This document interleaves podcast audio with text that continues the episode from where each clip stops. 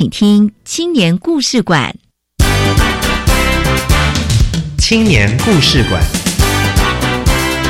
大家要勇于去尝试，因为尝试你才能看见不一样的自己。勇敢面对你从来没有想过的事情，那你会找到不一样的价值。创业的每一天会有很多困难跟挑战，用我们年轻人的力量，把文化、把部落带起来。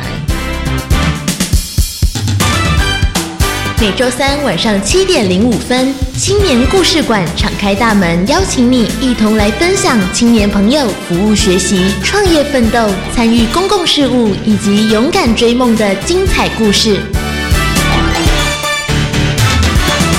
教育部青年发展署与教育电台联合直播，吴宜佳制作主持。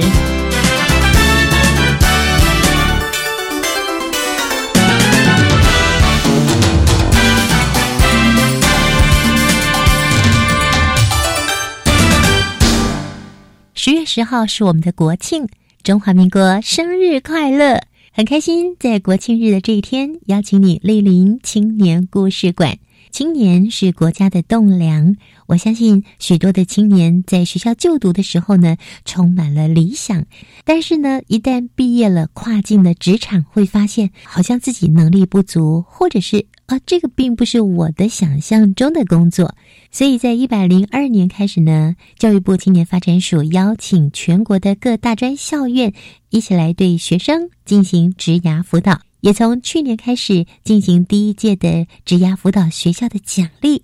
今天就在这光辉灿烂的国庆日，我们要来听听文化大学以及中原大学他们如何进行职涯辅导工作。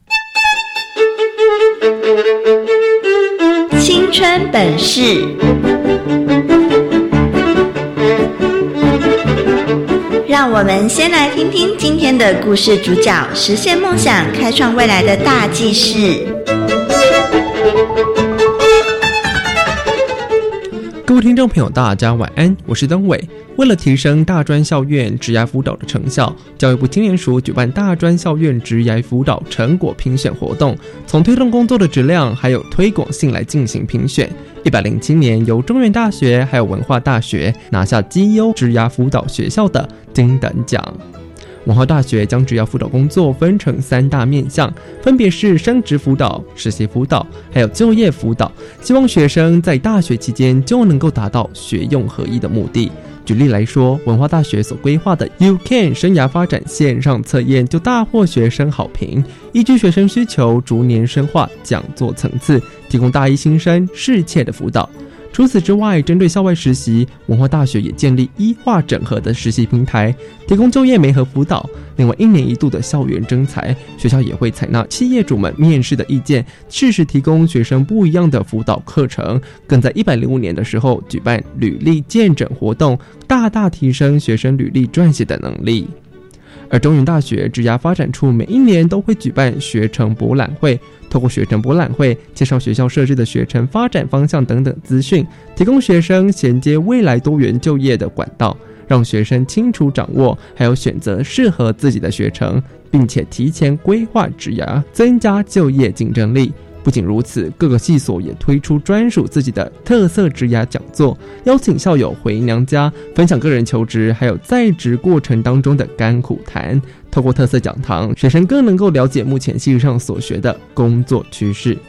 本集的青年封面故事，我们邀请文化大学方元仪学务长，还有中原大学职涯发展处的林云竹发展长，来和我们分享推动职涯辅导的发展与成效。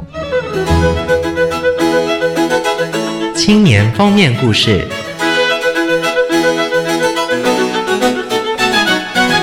每一个来到青年故事馆的年轻人都怀抱热情，创意无限，引领我们迈向更开阔且充满希望的未来。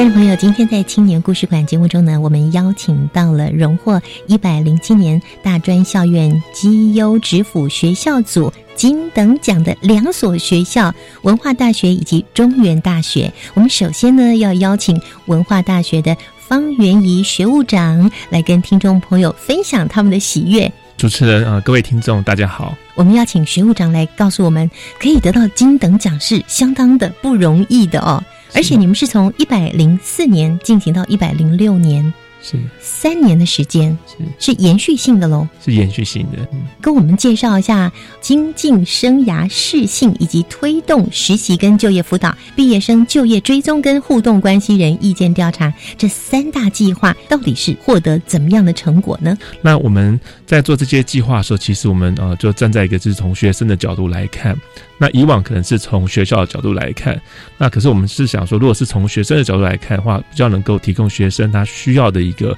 呃世界他自己一个职业辅导的计划。嗯哼，那基本上核心就是我们认为说，呃，职辅的呃不是只是职业辅导，而是要跟他的生涯辅导结合在一起。嗯，比如说，呃，将来这学生他出了社会去工作，他应该把工作视为他自我实现的一部分。是，那职涯其实应该也是生涯的一部分。嗯，所以就这个部分来说，我们需要一个比较长时间，就是三年起甚至更长的时间来推动。那第一个当然就是我们希望能够精进这个学生传统升职涯的一个适性辅导。那这个部分的话，我们大概会把从学生从大一、大二到三、大四分为一个呃一里、第二里、第三里到最后一里路的一个历程。大一就开始喽。对，大一就开始了。那大一的时候呢，我们大概最基本上会有做一个叫一级的职涯辅导。那这部分呢，大概就是在大学啊、新生一进入门的时候，我们有新生训练，在学校我们称为大学入门。那它是一个计划，这计划里面就包含了学生他刚踏入。呃，学校的时候，我们会帮他做一个 UCAN 的线上的一个测试，做一个线上履历的测试，那就会变成作为一个资料的分析。那这个叫做 UCAN 线上测验。那也同时我们会也会举办讲座，对相关的讲座，然后来让同学做一个初步的了解。因为呃，在找工作之前。呃，不是说只到那个人力银行的网络上就打打开，他在之前要先认识自己、了解自己，嗯，才有办法去呃知道自己未来的呃需要是什么。是，所以这大概是在第一集的一个职涯辅导的部分。那在第二级的职涯辅导部分，我们就针对学生做的 UCAN 他的问卷，我们的回馈，嗯，我们就设计说，哎，这个个人适合他的一个生涯规划讲座、工作坊是什么？所以它是比较像是可以呃变成一个学生个别的设计，而不是说学校由上而下。嗯，所以透过 UCAN，我们可以从学生的观点找到适合他个体的个别的一个呃规划。那我们再由这个部分的回馈去规划说他的工作坊、研习营，然后我们会呃推荐他参加什么一个工作坊跟研习营。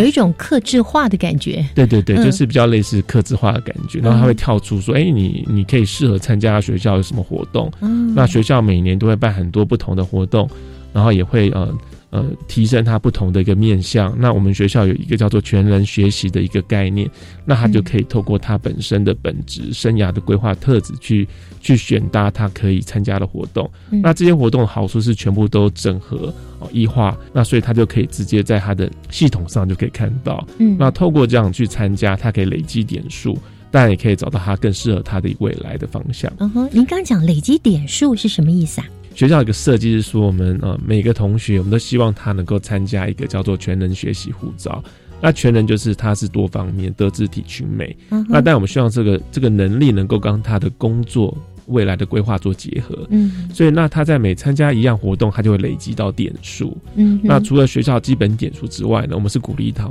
鼓励他能够累积更多的点数。嗯那他就可以做一个更适合他自己能力的一个呃发展。嗯对，那在这样的一个过程之后呢，我们会有到第三级的呃职涯辅导。那职涯辅导部分主要还就是透过导师，因为导师会会透过前面这两项就可以了解这个学生他的本身的生涯规划的一个本身个性的特性是什么，然后他参加了什么样的学习，那他接触了什么样的一个演讲，那这时候呢就可以让导师针对这部分再作为他一个个别的辅导。嗯那另外呢，我们也会呃给予同学个人智商的安排。那这部分就是变成是一对一的，嗯那可以跟我们的心理师对于他职业规划的部分有呃个别的辅导，完全免费喽，完全免费。对对，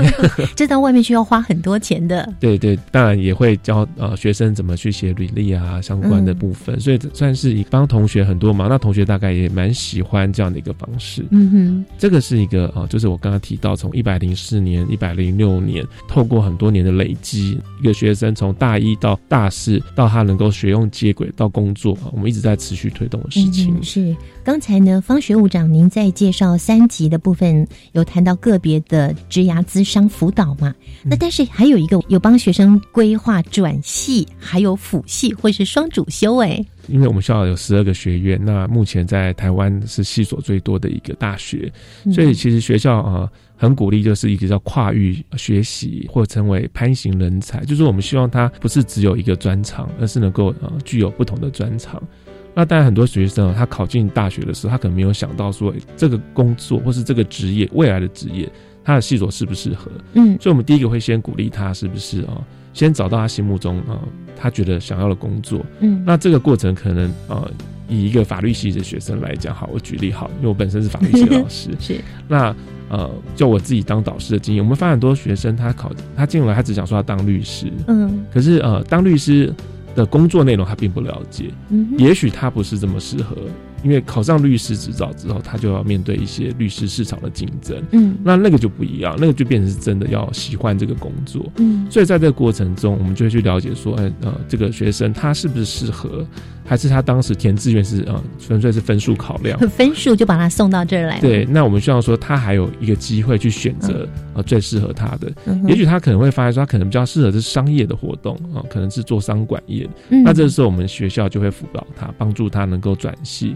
那或者是他两个都喜欢，他想要做一个商务律师，那这就就鼓励他说双主修，或者是念辅系。那当然说，也许他也没有想要到双主修这么多学分，那我们就鼓励他做一个跨域的学习，跨领域的学习。是，所以是用这样的方式去结合他的生涯规划跟职涯规划做一个结合。哇，我觉得现在学生好幸福哦。以前的年代怎么可能这样子呢？你土木，你就是土木了，除非你休学，要不然你就是很努力的要想要转系，结果根本就转不成功。就都要那个系的第一名你才可以有机会可以转嘛，对不对？是是是。哎，现在确实这么的畅通了。现在畅通，因为以往的确啊，要转系，成绩变成是关键。那成绩这么好，何必转系？没错。那通常需要转系，就是因为啊，跟所学跟他想喜欢的是有落差。嗯所以我们认为说，这个部分当然是以学生他的需求为主，所以要从学生的。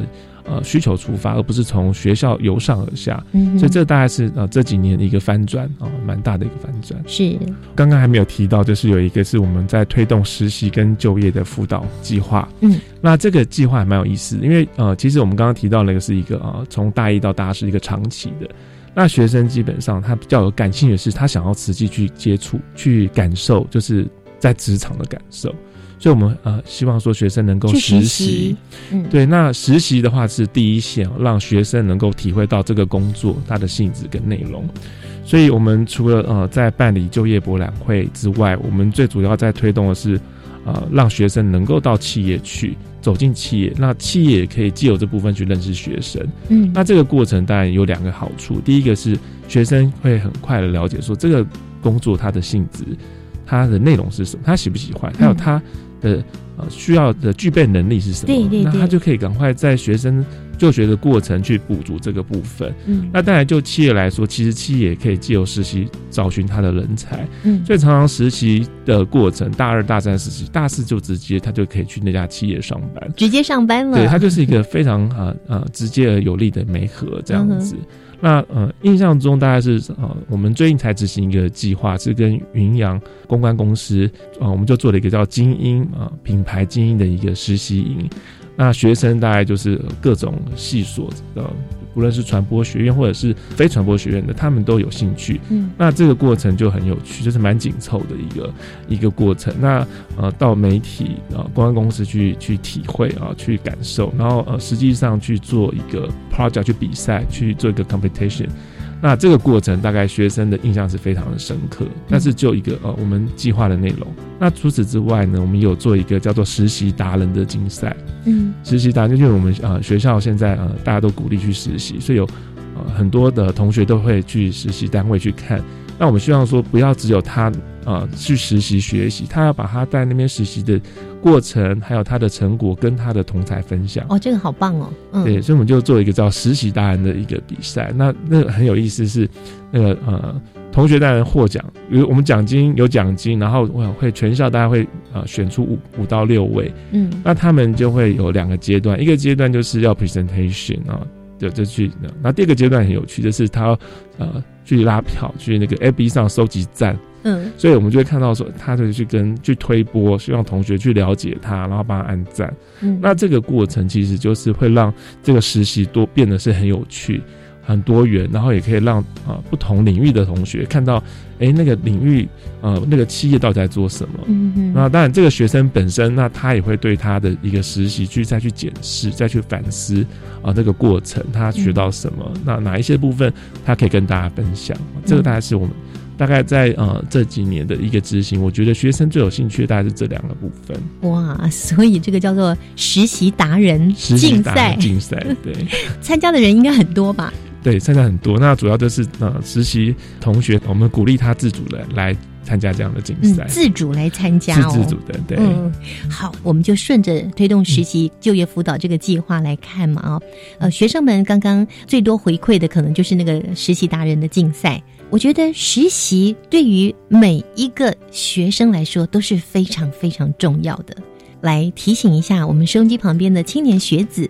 这个实习为什么重要呢？那我想，呃，实习要有收获，就是要把实习当实际工作是相同的一个呃、一个体会。所以我们也成立一个叫做实习平台，就是我们配合医化的建制。那这实习平台上就可以让老师、让学生、让企业那边有一个很好的一个互通的管道。嗯，那呃，当然学生如果呃去实习的话，第一件事情是他不能够到实习单位才做功课，他一定在去实习之前就要先想好去收集资料。然后要呃不但是选择自己喜欢的企业，还要去选择呃去先了解，然后到了那边才能够适应。那到了那边，当然我想呃我们会跟呃实习单位或企企业主说，希望他能够实际让他去做事，不是让他当学生，而是尽量能够让他变成好像见习生，实际能够参与到。这个企业的工作，他就是工作人员喽。对，希望说是嗯是这样的一个方式，让他，然后也要要求他。那这个过程当然是希望说，呃，他能够把这个学生在实习单位的表现，嗯，还有一个内容，他能够记录下来。是。那所以我们就啊发展了一个实习的平台。嗯。那这个实习平台大概是啊呃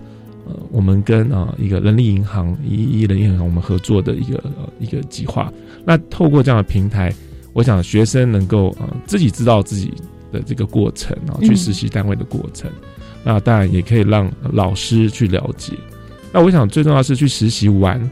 最重要是要去思考说，啊，我还缺了什么？嗯，啊，这个工作是不是我想要的？那如果是我喜欢我想要的，那我欠缺什么样的一个特质？啊，我还需要去加强。那这时候回到学校就要赶快啊，针对这部分去补强、去补足。是，那这个部分也是学校会帮忙的吗？是对，所以这部分大概就是我们啊，让学生能够了解之后，他就可以呃，透过导师啊，或者是我们的一个呃，我们刚才提到的全能学习的点数，他去参加他比较欠缺的这样的一个活动。是。所以，文化大学为了要提升职涯辅导能量，所进行的一系列的课程跟活动哦，我想最后我们可以稍微谈到这个职涯与就业一网打尽的这个医化生职涯辅导，这里面包含了生职涯专区、实习专区、就业专区，还有校友专区。这是一个你刚刚讲的那个平台是吗？是是。嗯，除了这个以外，文化大学还建制了哪些系统来帮助学生呢？学生自主是很重要的，所以我们设计这些平台都希望能够让学生透过自主的探索，然后有一个工具，呃，最快的方式去找到他适合将来的生涯跟职涯的规划。嗯，那呃，首先我先提一下，就是有一个华冈职涯网，那这个部分也是我们跟呃人力银行合作的一个一个计划之一。那主要就是学生可以在这个自主学习平台找到就业媒合的机会。那在上面呢，呃，除了一个资讯可以得到相关的就业的职场资讯之外，它也可以在上面啊投履历表，然后就自动啊就是寄出去美合，所以它是一个蛮有趣的一个，算是一种整合性的一种资讯平台。那第二个部分就是我们有个啊线上履历的一个门诊。那这也蛮有趣就，是我们呃在一百零六年我们增设的叫文化好实力啊线上履历门诊。那其实就是其实大家有很多同学不愿意不好意思，比如说一对一跑来学校工作坊，那很多可能他就觉得我在网络上就写好履历，那这时候就可以直接寄到我们的这样一个平台，那我们就会帮他改。然后给他意见，所以这样的好处就是，其实呃时效性是很重要的。嗯，那有时候可能同学需要的时候，就不会说特地还要再花时间来来约。他可能在任何地方，可能在海外实习，或者是在呃任何的地方，就可以透过线上的部分取得他需要的一个履历的一个我们给他的建议。那这是啊履历线上履历见证的一个平台，就有呃及时的方式啊，我们由专家给他，或是有相关领域的，我们给他啊。直接给他一个建议，然后回复他，那他就可以用较快的一个速度去，其实就是以他学生的需要的出发点来看。嗯嗯。那呃第第三个就是我们呃有实习的媒合平台，那这我刚刚有提到，这可以让呃学生、家长跟企业、实习单位三方都有一个一个呃互通的管道。嗯那因为其实实习呃过程中也会有一些纠纷，那也会有一些呃。呃，学生跟企业主的一个一个需要有一个管道跟学校来反映，所以这个大概也是一个可以提供学生直接必要协助的方式。嗯，那第四个话就是我们有建构一个就是生涯呃升职涯智商辅导的一个预约预约系统，所以这也是帮助学生，学生可以直接就在那系统上就约。约好我们的一个呃智商心理师，针对他的生生涯或职涯规划做一对一的一个约谈。嗯，那呃第五个就是职涯活动的报名系统啊，所以他可以透过报名系统很快的就预约他想要参加的活动。所以这大概是五五五个我们在医化的过程中，我们希望说透过这样子让学生能够更方便、更自主的去掌握他人生的生涯跟职涯规划。嗯，是，其实文化大学呢，它在。对于学生的这个职辅的部分，它结合了生涯的探索，还有职涯的发展啊。那同时有三大面向，一个是生涯辅导，一个是实习辅导，还有一个是就业辅导。透过了你们这样子的一个辅导，看到学生就业的那个人数啊，要比往年更多。我想，呃，满意度目前看到当然就是啊，大家都是非常呃正向的，所以我们会对学生做满意度调查。嗯，那这个部分大概就是我们呃针对。啊，毕业生我们在刚毕业的时候，我们会让他对于这整个一个过程中，哎，让他了，我们想要了解是他的满意度为何。嗯，然后另外我们会针对毕业后的一年、三年跟五年的学生来做调查。那有我们也会针对利害关系人，就是家长或者是企业主，还有雇主满意度调查。所以它是一个，我们希望说透过这样的部分来检视说我们这样的一个系统的运作，嗯，是不是符合啊学生的需要，也符合企业的需要。那目前看到的话，大家满意度都是非常高，就是基本上都九成以上，在满意度的部分是。那还有一个蛮特别，就是我们啊，因为文化大学的学生每年都是两万多的毕业，那目前有二十五万的一个校友，所以这整个过程中，我们让校友能够参与，嗯，所以校友也扮演一个非常重要的力量，在帮助学生。那学生之后也变成校友，所以它是一个回馈，是一个互动，正向的，是一个正向的。对，那学校当然很重要，是要从这个。回馈中去改变，呃，就是可能，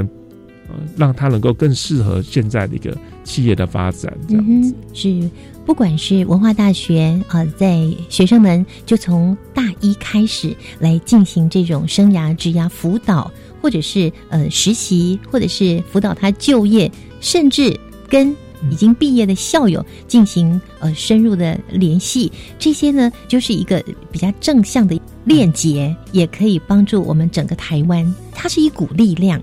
对，那我想在最后呢，就请学务长呢，对于你们文化之府的精神跟努力啊，透过一句话来让我们了解一下。因为文化学生人数非常的多，我们想要做到的事情是，嗯，我们的感觉是没有找不到职涯发展的学生，只是他没有找到。那我们希望能够帮助他找到一个他自己属于他的个人的人生职涯的一个选择，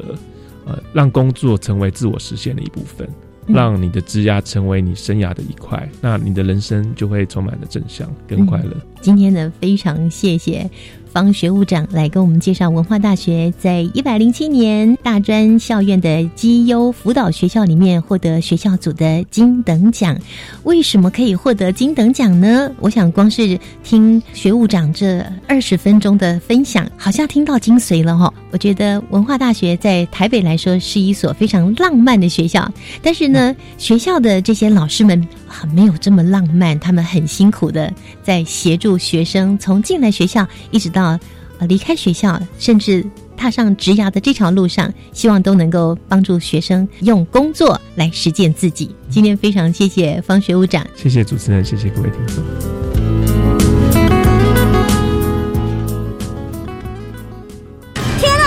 那间食品工厂好像使用违法添加物哎！食品检举，请打一九一九。哎，这罐头上面的标示不清不楚哎！食品相关咨询，请打一九一九。不管是食品检举、消费问题、中小企业咨询，还是生鲜农产咨询，一九一九一通就够。全国食安专线一九一九一通就够。以上广告由卫生福利部提供。享受安全戏水，要先学水中自救四招。第一招，拍打水面，双手水平举起，向下平拍水面，并大声呼救。第二招，运用漂浮物，脱下身上的衣物，从头后向前抛，让衣物充满空气，形成浮具。第三招，水母漂，深吸一口气，手与脚向下自然伸直，并将身体放松。第四招，仰漂，全身放松，吸满气后，头部慢慢往后仰。以上广告由教育部体育署提供。来到善木的孩子，许多曾经困在严重失能的家庭，百分之八十遭受肢体和精神虐待，或被疏忽、性侵、遗弃。这群受到家庭创伤的家创儿，需要您伸手援助，让孩子在复原的路上不孤单。我是佳佳，请支持天主教善牧基金会，捐款请洽善牧官网或拨零二二三八一五四零二二三八一五四零二。你朋友们，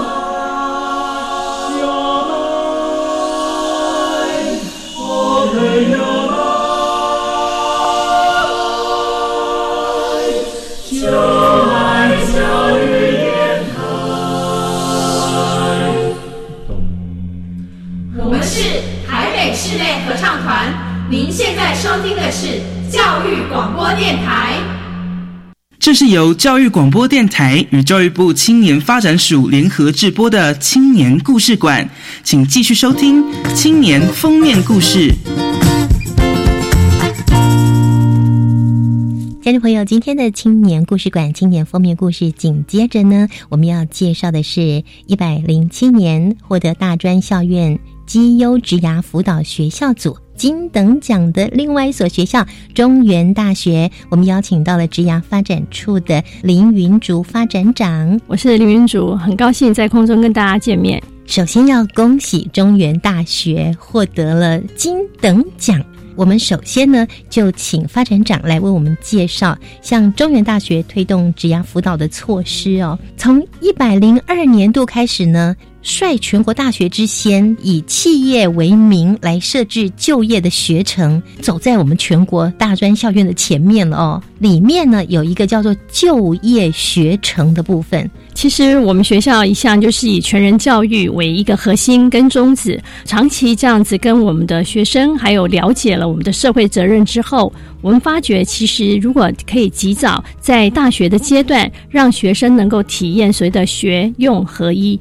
这样一件事情的话，就是早一点开启他对于职涯的一些想法，对他一定势必非常有帮助哦。那可是毕竟学校的老师跟所谓的职场的业师，他们所看到的东西。是有点不一样的。那我们学校就开始在一百零二学年度开始就有了这样的一个想法，开始透过我们的一些校友的一些连接，可以去跟一些企业，他们还去做推动这个所谓挂名式的这种所谓的就业学程了。其中这从一零二学年一直推动到现在，我们学校已经跟一百多家企业开始合作。哇，一百多家哎！总共已经成立了将近八十个这样的就业学程，让我们学校的学生可以针对他的一个兴趣，以及他对于自己对未来的职涯规划，去选择最适合他的就业学程。所以，他等于是说，在大一的阶段就开始启动自己对于未来毕业之后的就业的方向、职场的发展。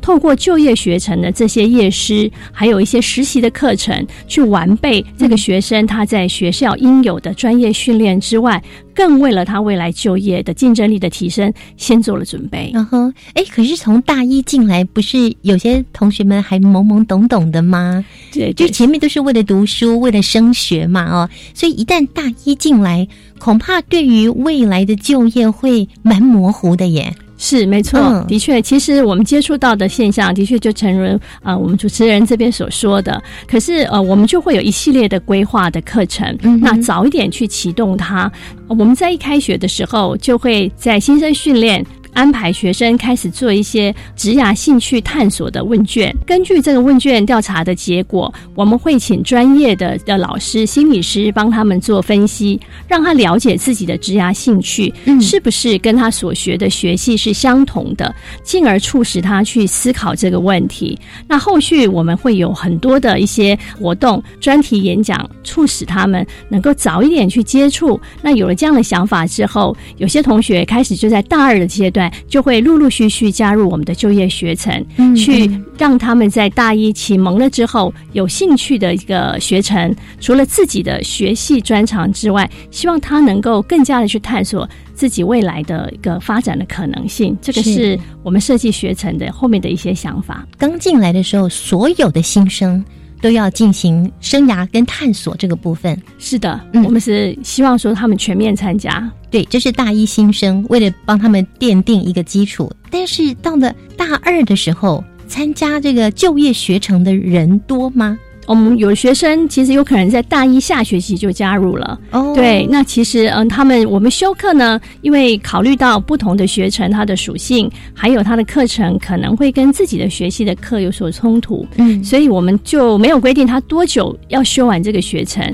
他可以从加入的时间点一直到毕业之前，都可以陆陆续续的按照自己的需要去修一个学程。嗯，那甚至我们有看到学生他可能修了两个以上的学程。哇，对。好用心哦！是是是是，没错。我们的学校的学生对于这个职涯探索的这一块啊，经过我们几年这样推动下来，其实他们慢慢会发觉到说，其实有一些课程的设计是让他们可以大开眼界，嗯，可以让他们去了解，哎，其实外面的世界现在已经进展到什么程度，跟他们想象的是有点不一样的。而且我们为了鼓励我们的学生去修这些就业学程，那实际实际上我们学校有另外一种叫做跨领域的学程。嗯，那他们对他们来说，他们的优点是，他一旦加入了这个学程的课程之后，他可以额外有六个学分可以来上这些学程的课，不需要再追加任何任何的费用。就是我们学校基于对学生这种职涯发展的一个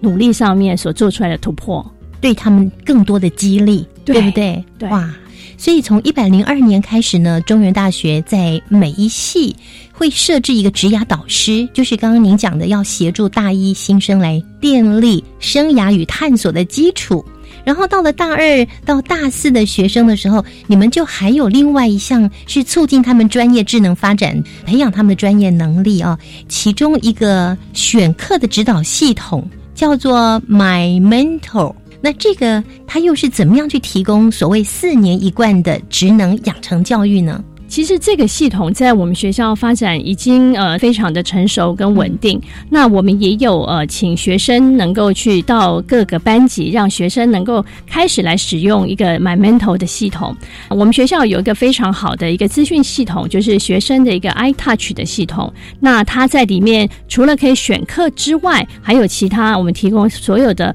服务跟所有的辅导的项目也是在这个下面。那其中有一支城市就是这支 My Mentor 的。所谓的选课指导系统，我真的觉得这个系统设计的非常的好。第一个，它可以帮你做所谓的学习见解。你就可以透过呃修完课之后，他因为我们每一门课程老师都会去设定这个课所对应的能力指标，包括你可能是专业能力的、共通职涯能力的指标，它是有对应的。嗯，那或者是不同学系，呃，我们有所谓的系指标啦、校指标等等。那这些课程选完之后，学生。进 My Mentor 系统，他可以看到一个重整的，除了看到成绩单之外，我们还可以告诉你说，你到底学会了哪些能力。那进而这些能力跟后面所对应的这个课程地图连接，我们这些课程也可以跟未来的职涯做一些连接，让同学从实际的就业的这个面向来去了解。产业现在最新的人才的需求会是如何？嗯，那进而去促成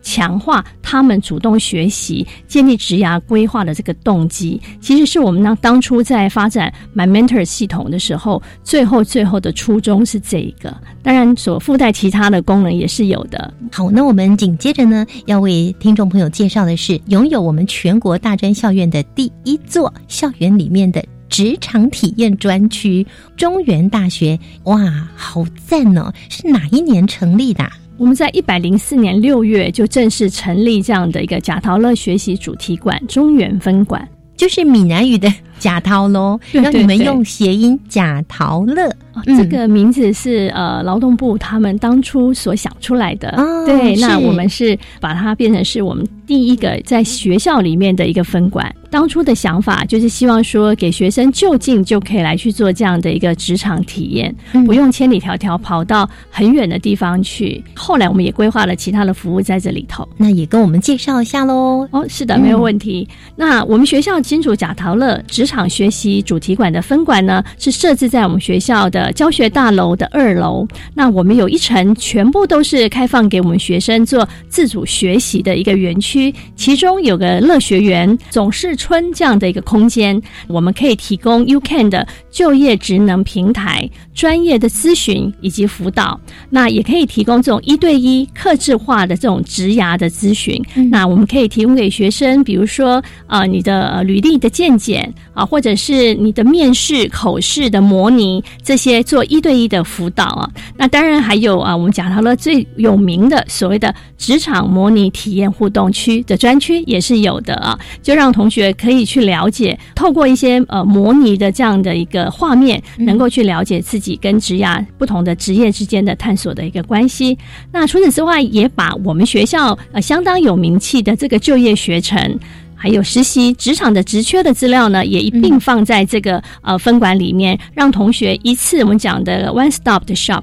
来了，所有东西就一次就体验的非常的一个清楚啊。那这个是我们当初在设计这样的一个分管的时候，巧妙的去融合贾陶乐里面所提供的资源，以及我们学校本身的一些特色，希望给所有的一个来宾到我们的这个分管来的时候，都能够来享受这样的一个体验的过程。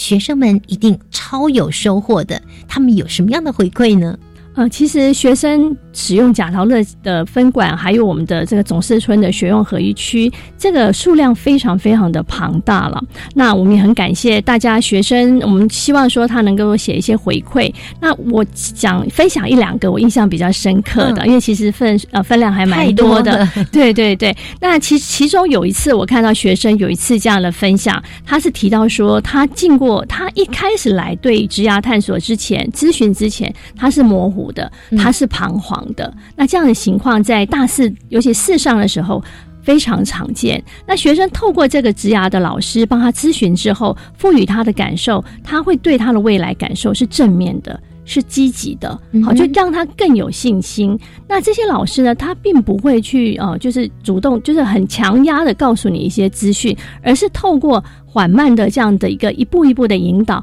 把学生自己心中想要的东西，把它引导出来，让他们有勇气可以去踏出那一步。那我看到这样的分享，我真的很感动。那我当场也就哎，去跟我们这位这么认真的职业老师做更深度的了解，发觉他就是一个对年轻人非常充满热情的一位老师啊。其他的比较呃常见的回馈都是一样的，非常的自然，那不会让学生感受到有压力。那。我们这些老师给他们的感觉都是一个非常有想法、非常有正面的人，鼓励他们尊重自己的选择，发展自己的信心。那他们也都反映，他们非常乐于去推荐他们的朋友来参加我们这样的一个咨询的服务。嗯，那所以就其实参加的人数就每年呢都是一直在增加的，是是是，对。那我们今年也还希望呢，可以把这样的资讯啊，透过导师系统来去做更多的推荐，因为呃，我们非常的有信心，我们可以给学生非常好的咨询服务。呃，我们这边因为有提供一个科学化的一个职能的一个测评的活动，我觉得真的可以帮助觉得正在迷惘中的孩子，嗯，更可以从这些科学化的测评工具里面帮助他去思考。可是我们老师提供给他的也不是硬邦邦的，只是看到这些数据，而是根据他们过去的经验，嗯，那可以提供他们一些生涯发展的一些观念跟方向，让他们去思考。是系上的话也有另外一位，所以我们有设置职涯导师，一个系有一位职涯导师。那这个导师呢，他对于呃各个学系的专业上面的职能，还有职场未来的发展，就非常的了解。那学生可以做两阶段的两阶段。段式的咨询，先来这边问问看我们的这样的一个呃，就是啊，职涯业师的心理师给他的一些专业的一些咨询。那进而他想要知道更细的东西，他也回去可以再跟每个系的职涯导师去询问很多有关于现在职场上最新的一些发展，来帮助他去更去确定他自己要发展的方向。嗯，哇，好有保障哦，双重的咨询呢。对。那其实呢，在你们学校里面呢，还有另外一个我觉得非常特别的哦，为身心障碍的学生所设置的中原之爱弱势关怀方案，职涯辅导这个部分，你们怎么帮助他呢？嗯，其实我们学校对于这个学生的照顾啊，不光只有针对身心障碍的，那当然他们一定是我们照顾的一群，还会针对有一些同学是因为是学习上的障碍的，也有。学习障碍的，对对对对，那就是我们有各式各样不同的方案来去辅助的，或者说他是在经济上的弱势，那我们也会给他，所以我的关怀方案。关怀的对象是蛮多元的，那所以呢，我们所提供出来的服务呢也很多元，不光是只有在职涯上面，我们给他很多的辅导，其实在生活辅导上面啦，啊或者其他层面上面，我们也很提供很多。那我这边就先回答我们主持人的问题啊，那呃最主要呢，我们提供的在职辅方面提供的方向呢是有几个的。第一个，我们会认为是说，其实英文的检定、英文的能力的测验很重要。外语能力，未来孩子他们必须要有我们讲国际移动这样的能力哦。不管你今天是呃什么样的原因造成他的一个比较弱势，需要我们关怀的地方，那所以我们在英文能力上面呢，我们会帮他补助所谓的报名费。那因为有一些同学，他可能因为很多原因造成他不见得一次就可以很顺利的对考到。呃，可能自己想要的分数，那可是没有关系。我们会觉得，哎，那没关系啊，你鼓励你继续学习，那我们都可以。你要考几次，我们都没有问题。学校是当你们的后盾，去鼓励他们。那不然有些孩子可能在经济，他的经济对对，那我觉得，对我觉得这样真的很可惜。那甚至我们也去提供，因为他们可能没有办法去补习。或者是没有时间去补习，因为他可能需要去打工了，所以呢，我们也提供这种免费的一对一的英文的辅导。哇，对，那学生也蛮多来去使用的哦。那除此之外的话，我们除了外语的这个能力检定有补助，我们对于学校呃老师们在推的一些专业的证照，我们也一样也是给他报名费的补助，还有这个奖励金的一个补助。那这些就是不外乎就希望说。同学少一点点时间打工，多一点点时间来去做学习，对。然后我们也办了很多职辅的讲座的活动，那我们也鼓励他们可以借由这些职辅活动，让他们更去了解自己的职业发展欠缺的地方。来听演讲一样，我们都是累积了几场之后，我们会给他所谓的认证。嗯，那认证通过的话，我们也会给他一点点的一个鼓励的部分哈。所以就等于说，我们给他给他东西，那又希望说他可以去成长。那今年我们做的比较大的突破大概有两个，嗯好，一个就是说，因为现在我们讲所谓的要学用合一，要跟产业接轨，所以其中有一项我我个人非常推荐的一个呃职场的体验，就是所谓的实习，蛮鼓励学生在大三升大四的时候，甚至更早。当然，我个人最推荐是在大三升大四，嗯，这个暑假呢可以去做这个实习的活动。我们所有的系所都有提供实习课程，可能是必修课。可能是选修课去上实习的话，就总比学生在外面打工好。那可是有些学生碍于这个经费的问题，所以我们给他提供非常高额，呃，就是一个月有一万五的一个这样的实习津贴，两个月可以领三万这样的方式。诶，他如果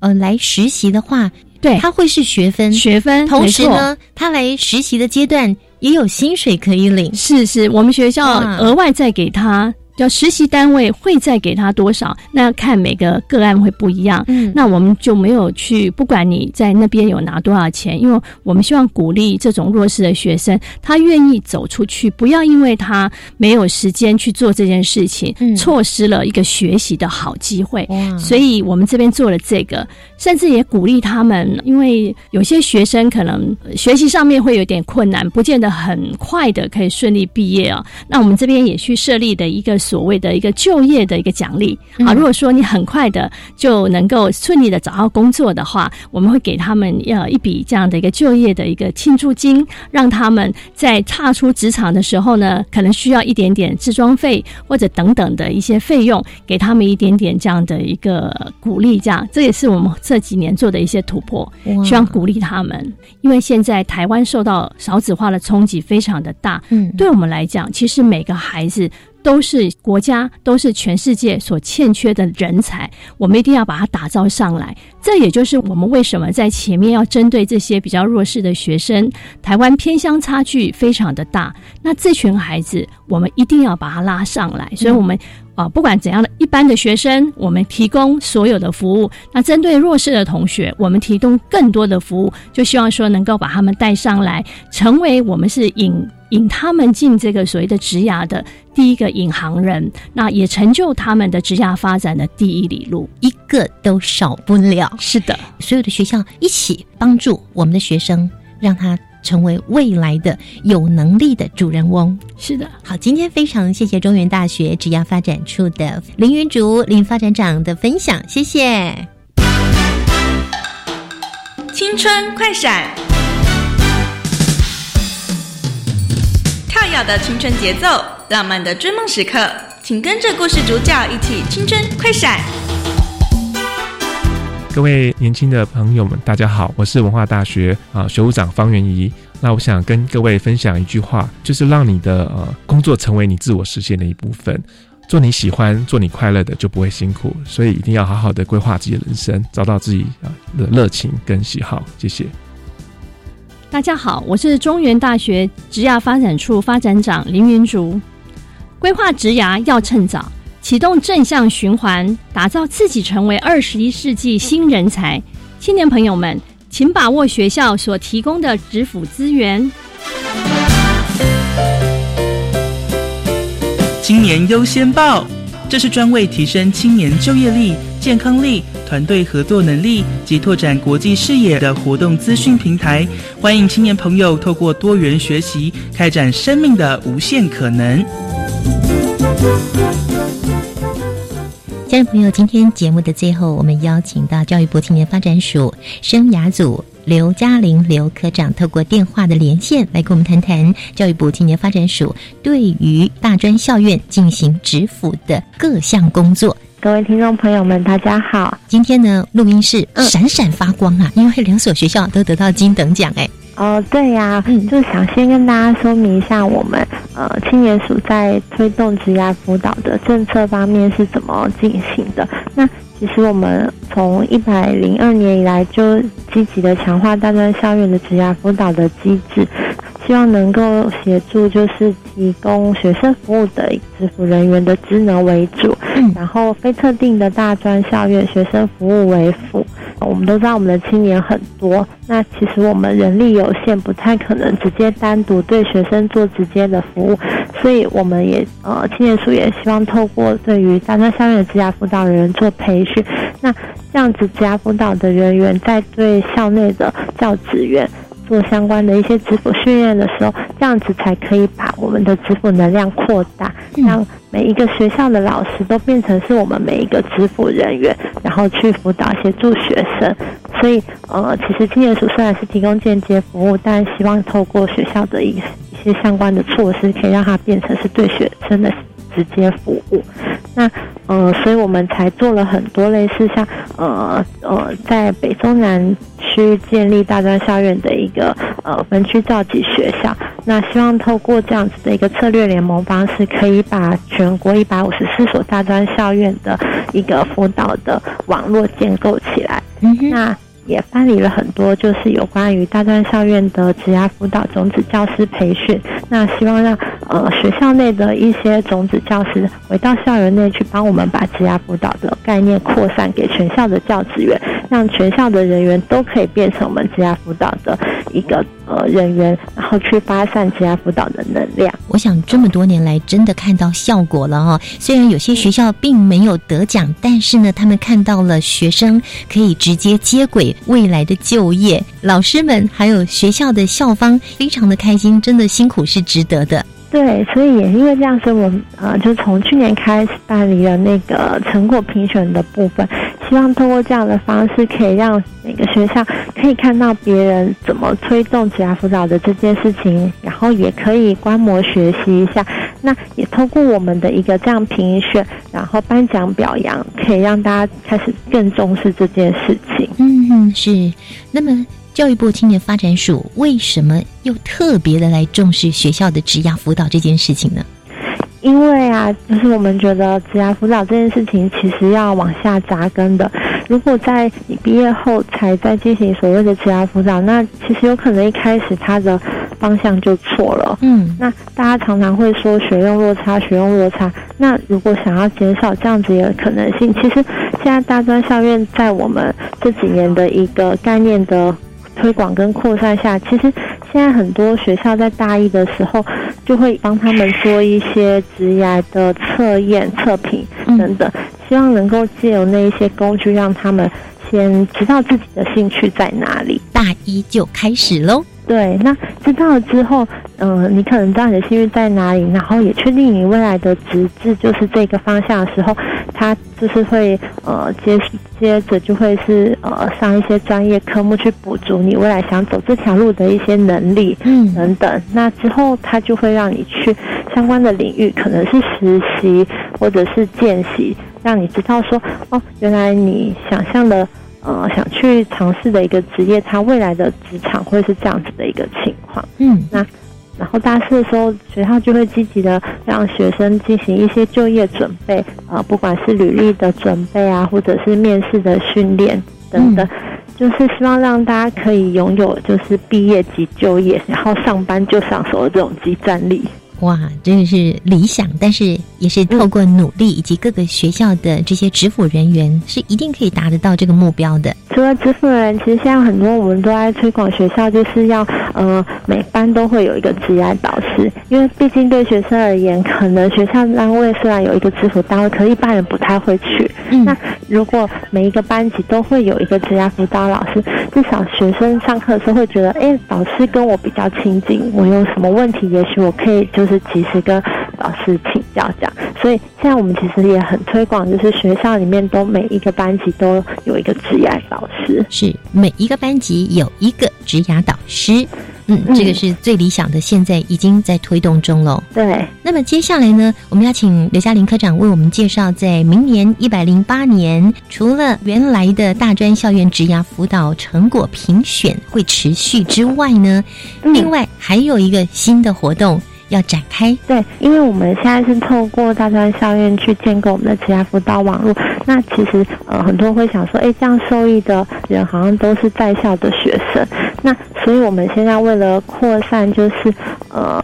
所有的青年都可以有一些职涯辅导的呃交流讨论，或者是一个可以问的对象。我们明年会想要办理，就是在全国各地办理一个青年职涯的聚会。那有可能是邀请不同的行业的一些已经在工作的青年来分享一下他们在工作上面遇到的问题。那也让参与者可以有呃讨论呃交流的对象。那呃，也许也对于一些初出社会的新鲜人，他也可能就业之后会面临一些职场适应的问题，或者是要怎么样跟主管、上司相处，或者是怎么样跟同才一起共同完成工作等等的一些问题，就希望透过这样的一个实体聚会的场域，可以让大家可以互相的呃分享跟学习这样。哇，好棒哦！这样子的话呢，就不仅仅是在大专校院里面的青年可以受惠，连已经毕业的社会青年也可以加入了。对，我们明年计划也欢迎大家一起加入。好，非常谢谢刘嘉玲刘科长的介绍，谢谢。嗯，谢谢，拜拜。嗯，就是再回到我一开始为什么想要来参加攻读，就我当时就是想要接触关于文化资产的东西，就是透过这个暑假，我其实专注在这个地方。我们去了西门红楼，去了冀州安文学森林，去了华山，可以发现价值所在。亲爱的朋友，今天节目就进行到这里了。下个星期我们将邀请文杰林以及谢小军来跟我们分享他们参加青年暑期社区攻读的心得以及收获。我们下周见喽拜拜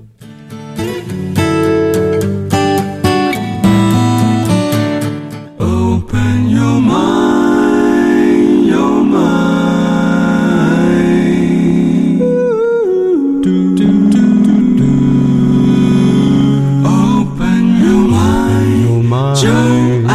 教育电台